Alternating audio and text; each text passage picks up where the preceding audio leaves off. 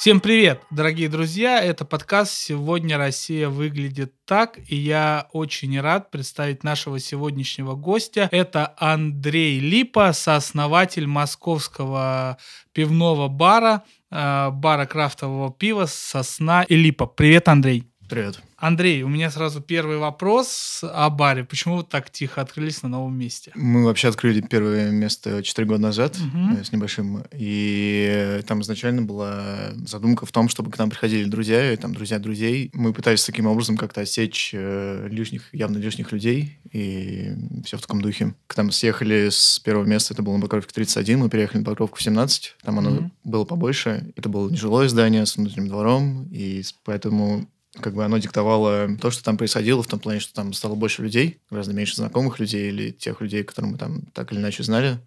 Вот, появилось э, много ребят, которых мы там, не знаю, впервые в жизни, условно, видели и все такое, и их со временем стало все больше и больше, и это вылилось в ряд некоторых проблем. Ну, разного толка. Вот. И, в общем, э, в конце концов, нам немножко это поднадоело. К тому же нам аренду там ну, не повысили, нам не согласились ее снизить. И поэтому, собственно, мы решили как-то перезапуститься вернуться к тому, что было с самого начала, то есть э, бар такой для своих, скажем так. Вот, и, собственно, мы поэтому особо нигде не анонсируем, что мы открыты, и мы там выкладываем э, подробную карту, как пройти э, к этому месту, то есть нашел, Зашел, понравилось, остаешься, не нашел, не понравилось, э, уходишь. Все. Ну, чаще всего, то есть, ну, все сейчас вернулось к тому, что это вот прям бар для друзей и друзей друзей, то есть прям как изначально должно было быть. Действительно, я как ваш давний посетитель хочу это подтвердить, потому что, ну, для слушателей, которые не знают, что такое сосна и липа, я прямо скажу, что, наверное, это единственный э, крафтовый бар в Москве, который, э, по крайней мере, со вс... я могу и мои друзья назвать э, со всей ответственностью культовым, культовым местом. И кто не ходил в сосну и липу в 2017 году по адресу Покров Покровку 17, тот не жил в Москве в 2017 году, а потом действительно, а потом действительно наступает 2018 год, и все начинают говорить, сосна и липа уже не та. И, собственно, ты на самом деле это описал, потому что вот эта концепция, что он для своих, она действительно работает, и потому что я, когда готовился к подкасту, приехал в ваш бар на новом месте, и меня вдруг пробивает. Это же то, что было тогда, моментально. И, да.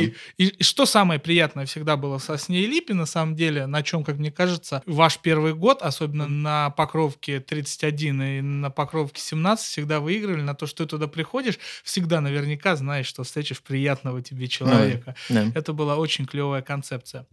Скажи, пожалуйста, а почему помещение выбрали нас поменьше? Специально, чтобы народу было меньше и танцевали поменьше, как на прежнем месте? На самом деле euh, мы выбирали помещение, исходя там, скорее, не из площади. Ну, то есть, mm-hmm. как бы, площадь тоже был один из важных э, факторов, но гораздо важнее был, была цена аренды просто. В центре Москвы какие-то абсолютно непонятно откуда берущиеся цифры, но мне они, например, вообще непонятны. И поэтому, ск- скорее, мы выбирали место, исходя из э, его стоимости, стоимости аренды. Как все было, я могу просто типа, рассказать. Э, Расскажи, это э, интересно. Мы приехали, когда мы переехали на Покровку 17, у нас там была условно аренда 180 тысяч, что за то помещение, которое там было, это был просто супер, типа, нежилой дом, 80 э, там, метров и все такое. Вот э, там были неудобства в плане, что там не была проведена теплотрасса, соответственно, зимой э, помещение отапливалось электричеством, а не водой.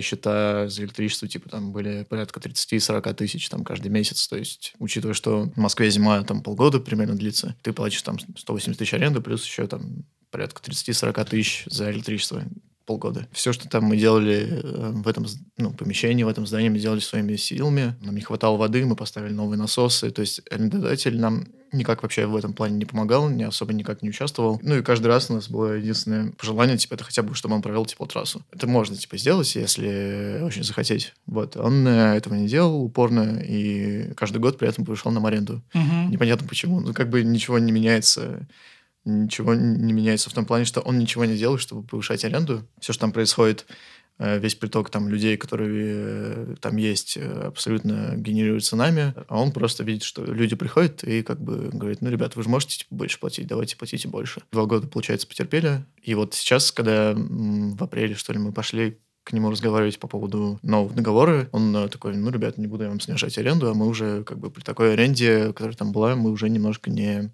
они вывозили, и мы у него прямо спрашиваем, а, собственно, что изменилось, что у нас повысилась аренда за два года там на 60% примерно. Он говорит, ну, просто к вам люди ходят, вы же можете больше платить, платите больше. Мы такие, ну, окей, понятно, чувак. Вот, мы после этой встречи сразу просто пошли в бар, зашли на Циан, посмотрели аренду в центре, в нашем районе, желательно, по цене там э, меньше 200 тысяч условно э, в месяц и нашли, типа, вот это помещение на Мясницкой за 120. 120 тысяч за 60 метров на Мясницкой, по-моему, это клево. Ну, учитывая, что у тебя уже есть какая-то аудитория, ты можешь, в принципе, не особо рискуя, попробовать там что-то сделать. Вот, мы приехали туда, посмотрели, там нет проблем ни с электричеством, ни с водой, стены, ты же видел, типа, да, которые толстые, обшарпанные. большие, да, да, да. и людей вокруг нету, которые да. бы еще на это бы жаловались. Да, и... С чем сейчас на Покровке большие проблемы. Да, да, да. Ну, вам тоже хватает проблем, э, сосед... ну, как, не хватает проблем, возникали они иногда, уже успели возникнуть. Это вот с которыми напротив подаркой находятся. Да, да, да. Санчир, сооснователь бара «Сосна и Липа», меня очень попросил не, при, не ставить велосипед к этой стене, ну, да, да, а занести его прямо в бар. А неизвестно, в итоге ваш прежний арендодатель жалеет, что вы съехали? Насколько я знаю, он э, выставил наше помещение еще дороже, с, с аренды еще дороже, чем была у нас. И в итоге сейчас его сдают, по-моему, за 400 тысяч рублей месяц, и там ехали какие-то ребята, я вообще не знаю, кто это. Там тоже, типа, да, пивной бар, uh-huh. он называется Лагер. Э, я разговаривал с ребятами из Начили на прошлой неделе, и они, типа, склонны тоже оттуда съехать рано или поздно. Ну, там продолжает твориться какая-то безовщина, чертовщина и все такое, в том числе с арендодателем. Господи, какой кошмар. Такое намоленное место ну, убивает да. в том числе и, человеч... и ну, человеческая жадность.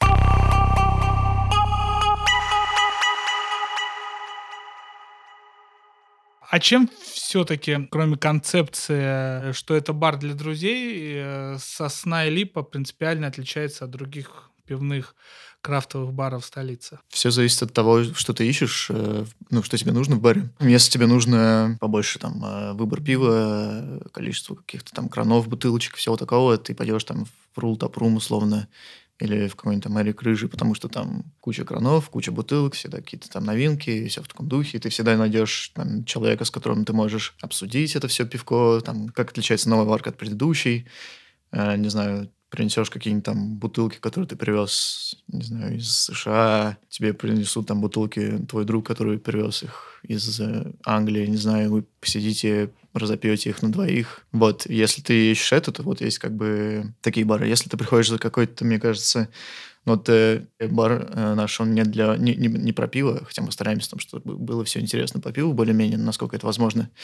Но это скорее просто про какую-то общность людей, у которых есть схожие интересы, и так или иначе ты там через одного, через второго человека знаком с тем, с кем сейчас стоишь и разговариваешь, условно. Такой вопрос. Сразу, пока его не задал, поясню для слушателей. Когда «Сосна и Липа» была в самом первом помещении на Покровке 31, это был маленький-маленький подвальчик со входом на... с улицы, и они его арендовали вместе с кооперативом «Черным».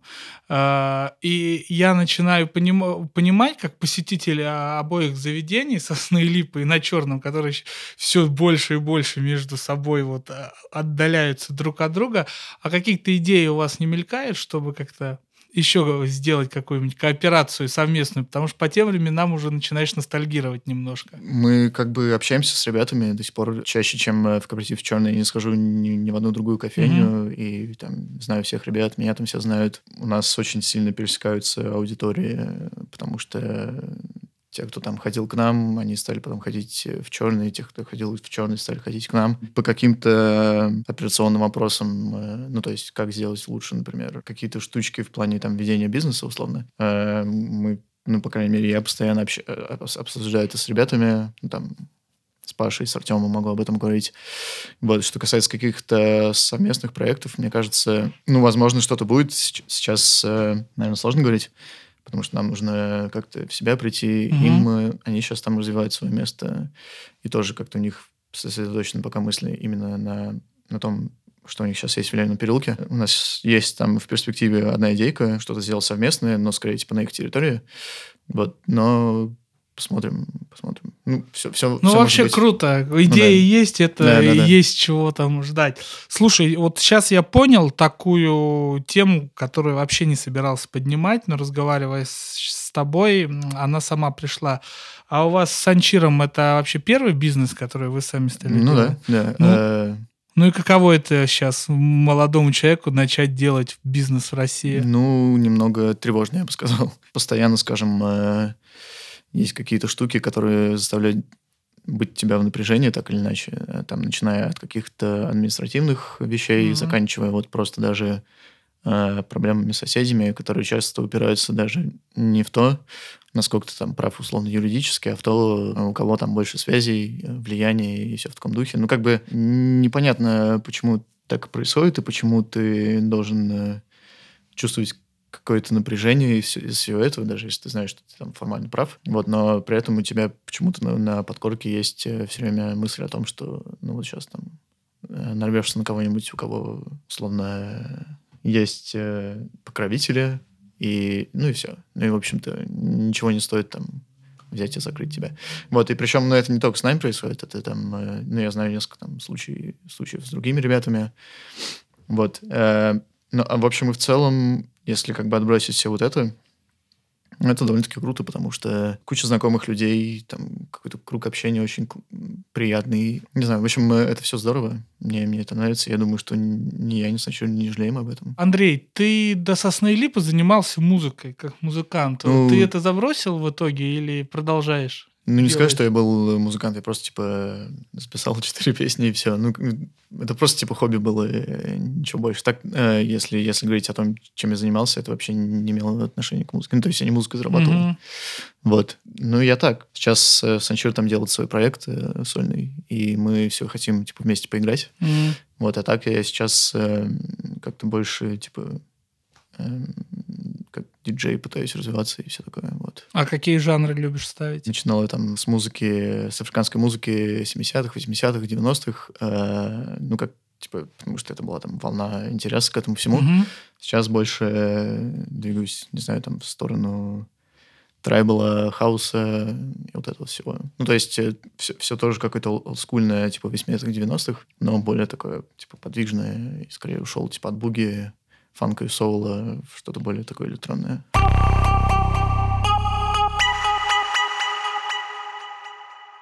Слушай, тогда давай э, перейдем уже к следующей части, э, которая будет непосредственно посвящена крафтовому пиву как феномену российских 2010-х годов? Вот, собственно, такой вопрос, самый банальный. Что такое крафтовое пиво? Потому что я уверен, что человек, если дослушал до сюда, он может до сих пор этого не понимать. Если не вдаваться, типа, там, э, в какие-то подробности, легенды и все прочее, э, есть, э, ну, есть там несколько еще определений формальных крафтового пива. Ну, в общем, в общем и в целом, если там строго формально подходить, то это пиво, которое варится не ради там какой-то типа там выгоды и всего такого. Ну, естественно, как бы коммерческая составляющая всего этого должна быть, но это прежде всего то, когда варят пиво для там какого-то получения интересного вкуса и все в таком духе. То есть на первом месте это вкус, самовыражение пивовара и, и уже там в третью очередь, скорее, это ну, деньги какие-то. Ну, еще важно понимать, что, типа, крафтовое пиво, оно варится небольшими объемами. Там есть э, вполне там конкретное определение в, в каждой из ассоциаций по, по объему литров там, в месяц или в год. Вот. Э, ну, условно, есть пиво для масс-маркета. Это mm-hmm. всякие там «Жигули», «Хамовники», какие-нибудь там э, немецкие штуки, вроде там «Шпатена». Это все масс-маркет.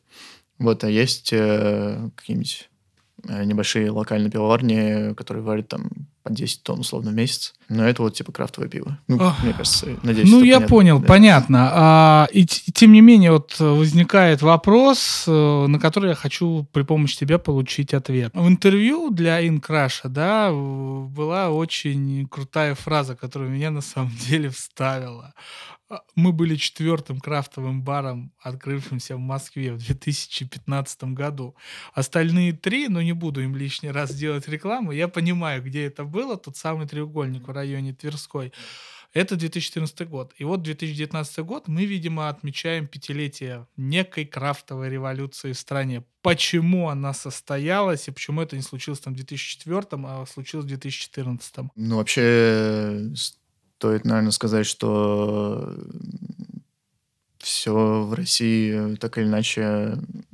Я не знаю, не могу припомнить, типа, что что-либо, что Россия как бы экспортировала в плане какой-то культуры э, на Запад, условно. Ну, так, что-то мне, на самом деле, мало что приходит Но если это было, то довольно давно. Ну, типа да. русского авангарда да, или да, да, там, да. космической эстетики да. какой-нибудь.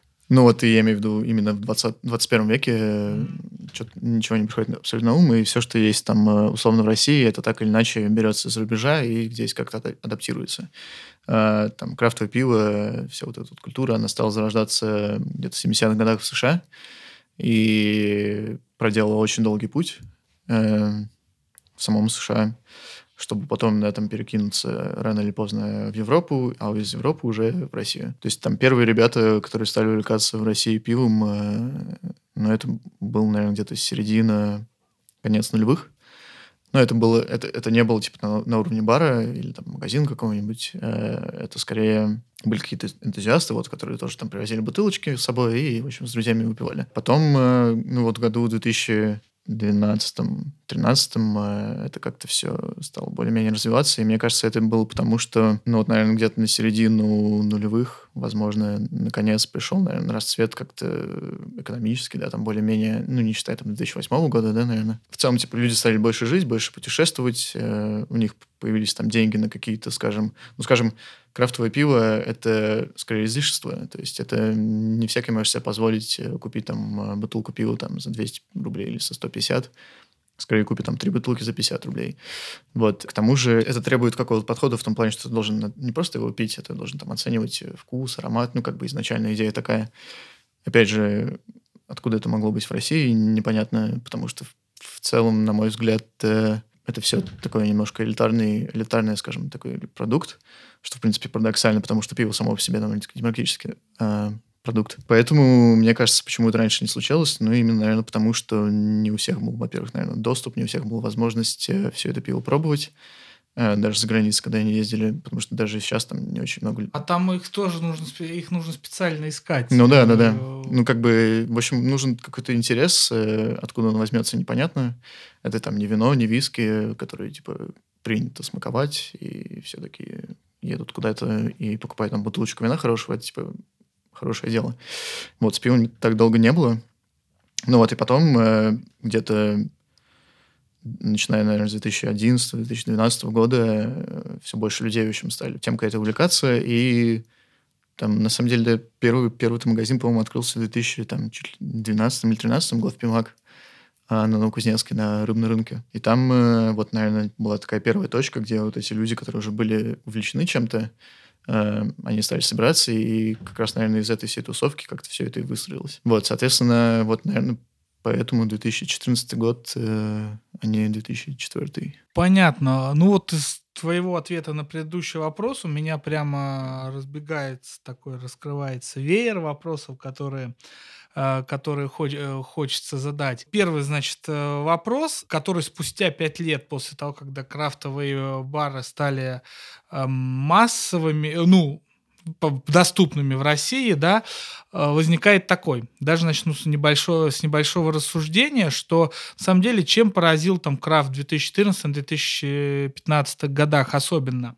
Э, тем, что в России в принципе, очень плохо с кафе, ресторанами и барами. Ну, просто катастрофически плохо, потому что все делится примерно на три категории. Фастфуд, Э, какие-то совсем плохие забегаловки и совсем дорогие, непонятно, за что ты там платишь деньги. А вот, собственно, да, наверное, за стакан пива 250 рублей э, может показаться кому-то э, я как бы все понимаю про свою родную страну какой-то высокой ценой, и тем не менее нужно понимать, что до появления крафтовых баров ты заходишь в какое-нибудь место, не знаю, пиццерию какую-нибудь, и тебе предлагают тот же самый лагерь за 250, да. который стоит там в магазине 40 рублей, а тут это был прямо прорыв, революционное потребление, и он стал распространяться. И тем не менее, как сказал поэт-репер, как он предпочитает себя называть, Костя Спиранский, на этом городе, в этом городе нельзя заблудиться как хочется, везде натыкаешься на новый крафтовый бар.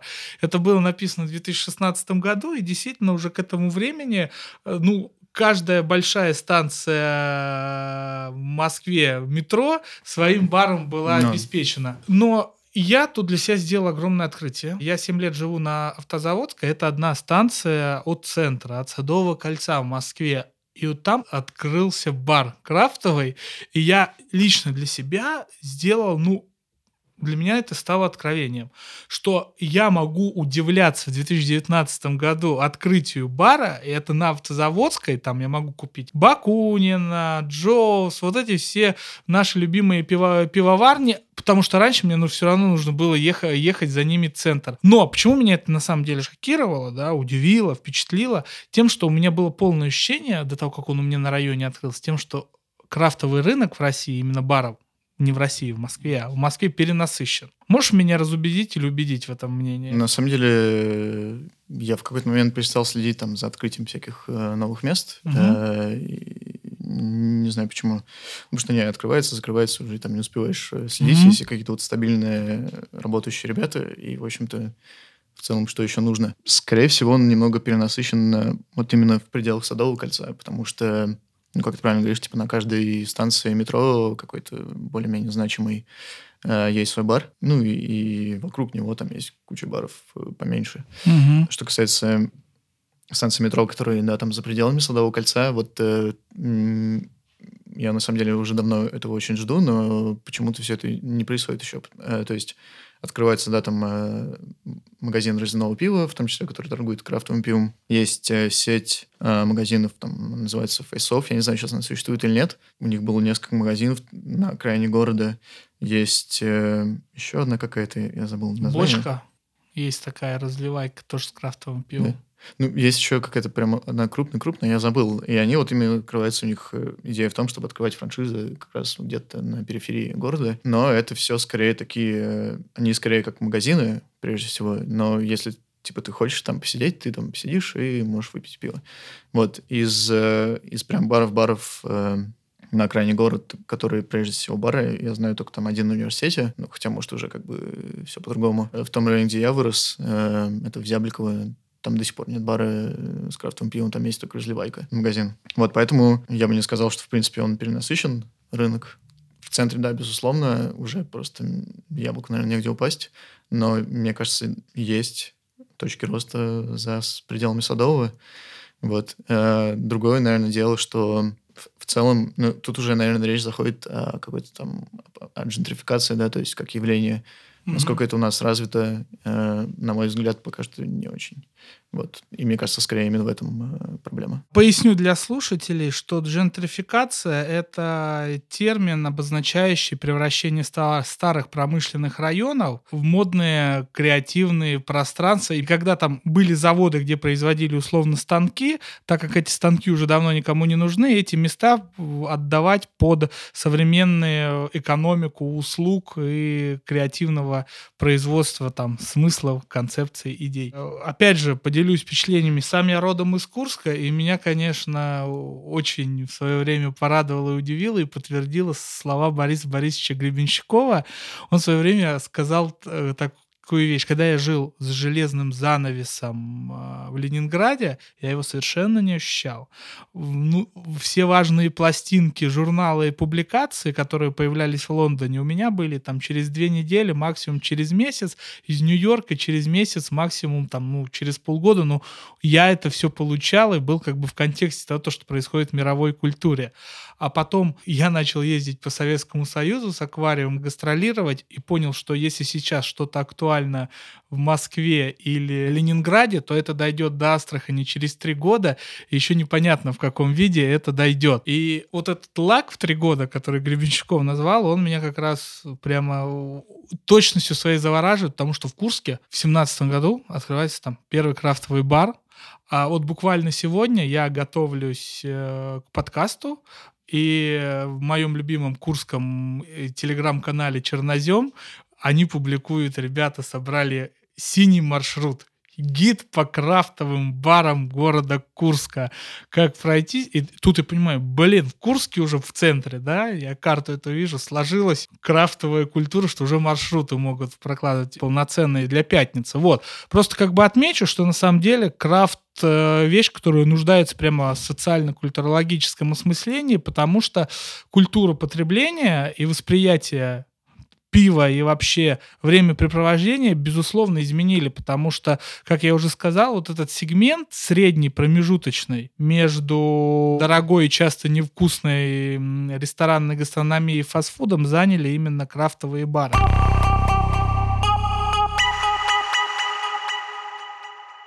Ну и вопрос тебе как эксперту.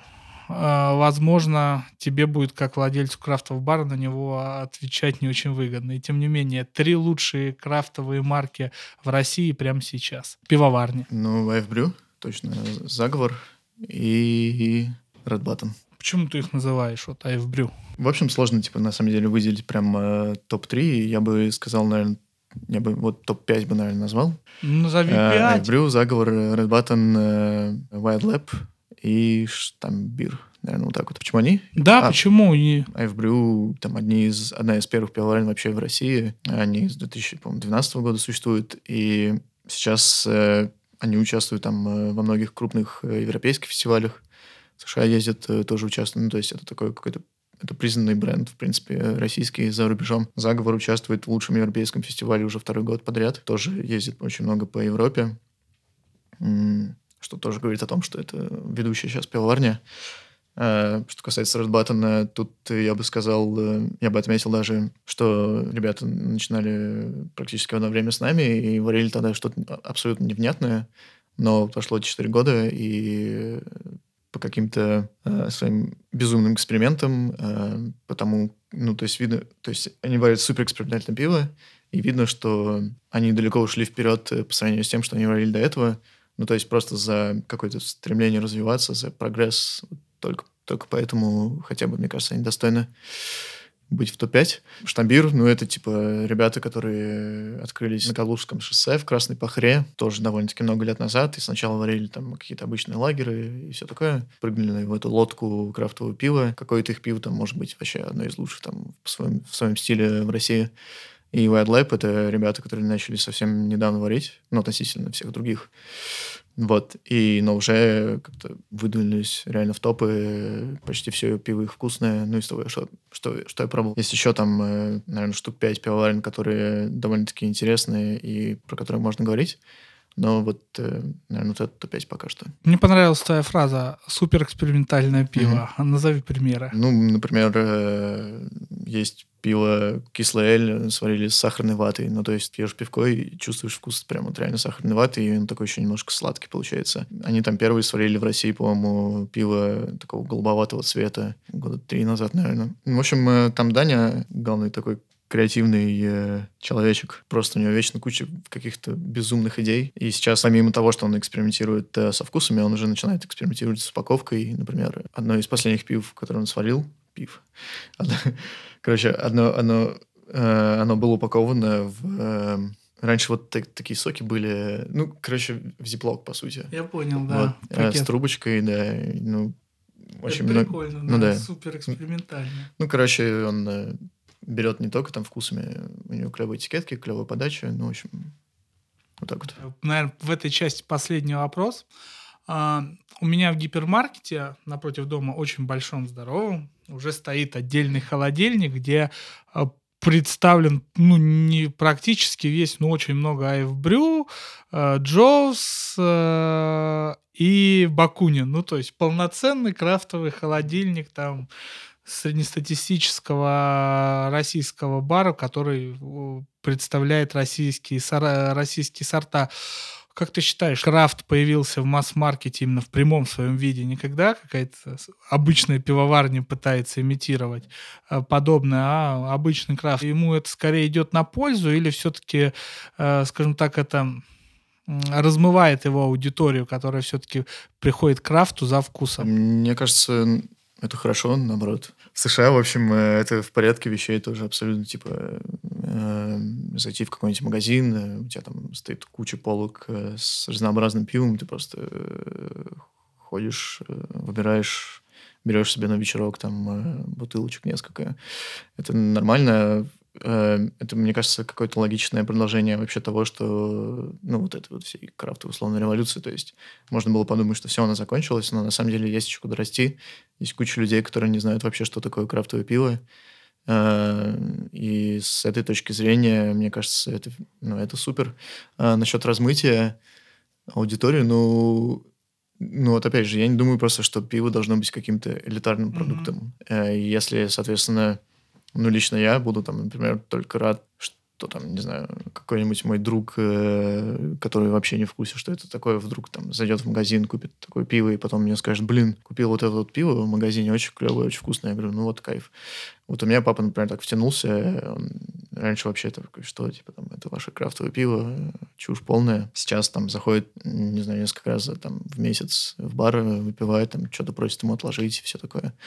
Вот, ну, в общем, я думаю, что это классно, и это следствие даже, ну, то есть, как хотел бы еще, да, наверное, отметить, что почему вот именно еще в десятых э, годах все это как-то стало mm-hmm. происходить, потому что в целом, если брать Москву, это все вылилось скорее из гастро- гастрономической революции, которая была, ну, то есть там открытие Даниловского рынка, в целом какие-то положительные сдвиги были в плане вообще вот культуры э, проведения досуга. То есть, mm-hmm. да, там парк Горького сделали заново. Это были такие отправные точки. Появлялись э, ребята, которые, вот как там мы с Анчиром, у них не было никакого опыта в, в общепите и всем таком духе. Просто у них были какие-то идеи, которые они видели в других городах. И они решили, типа, сделать это в Москве. Мне кажется, в общем и в целом из Граста революции вытекла крафтовая революция, и Сколько она еще будет продолжаться, я думаю, долго, потому что в США до сих пор там крафтовые пивоварни продолжают отвоевывать рынок у, гигантов пивных.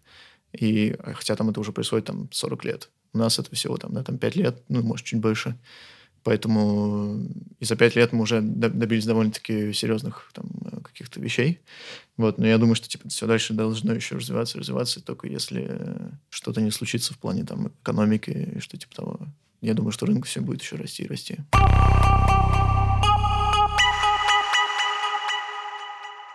Сейчас мы перейдем к третьей части. Она самая практическая. Рынок растет, пиво появляется уже все дальше и дальше от Садового кольца, появляется, как мы видим, в других городах. И тем не менее, наверняка есть люди, которые приходят в Сосну и Липу, которые приходят в любой другой пивной бар, э, видят э, карту пивную и просто теряются и э, теряются обычно просто тупо на объем и ценник ориентируются. Mm. Тем не менее, вот самые простейшие советы для наших слушателей, как начать разбираться в крафтовом пиве, с чего начать, куда двигаться и каким образом? Я бы, наверное, посоветовал э, пойти вот э, сначала в какой-нибудь там рул, э, топрум, ну, ничего, что я да, скажу. Ничего, название, ничего. Потому что там на данный момент, ну, ну еще Эрик Рыжий есть на Арбате такое место. Это два места в Москве, наверное, самым большим выбором пива. Вот, я бы посоветовал пойти туда, просто подойти к бармену и спросить, вот, э, не знаю, у меня там есть, условно, 300, там, 350 рублей, хочу что-нибудь там горькое выпить или хочу, хочу что-нибудь кислое выпить. Описать, типа, там, какого-то вкуса, который хочется добиться, и, в общем, ребята там помогут подобрать. Что касается какой-то там теории, э, запоминать вот эти все... Ну, да, наверное, может даже не понравится, и, и ты такой подумаешь, да к черту все это, не буду даже разбираться в этом. Если как-то затянуло, то, типа, можно дальше начинать уже разбираться э, в всяких этих премудростях, хотя, в принципе, там ничего такого сложного-то и нет. По сути, этот как, как приходишь в какой-нибудь спикизи-бар с коктейлями, э, очень, ну, гораздо еще меньше людей, наверное, знает про коктейли, да, там, чем mm-hmm. про пиво. И в любом хорошем баре, помимо карты, тебе там могут смешать коктейль э, по твоему желанию. Э, достаточно просто бармену сказать, у меня есть там вот 500 рублей, я хочу там горьковатый кислый коктейль там на, на джине, не знаю. Тебе его сделают. Вот, точно так же, мне кажется, здесь должно это работать. И если тебе заходит, то ты уже, типа, там сам начинаешь в этом разбираться.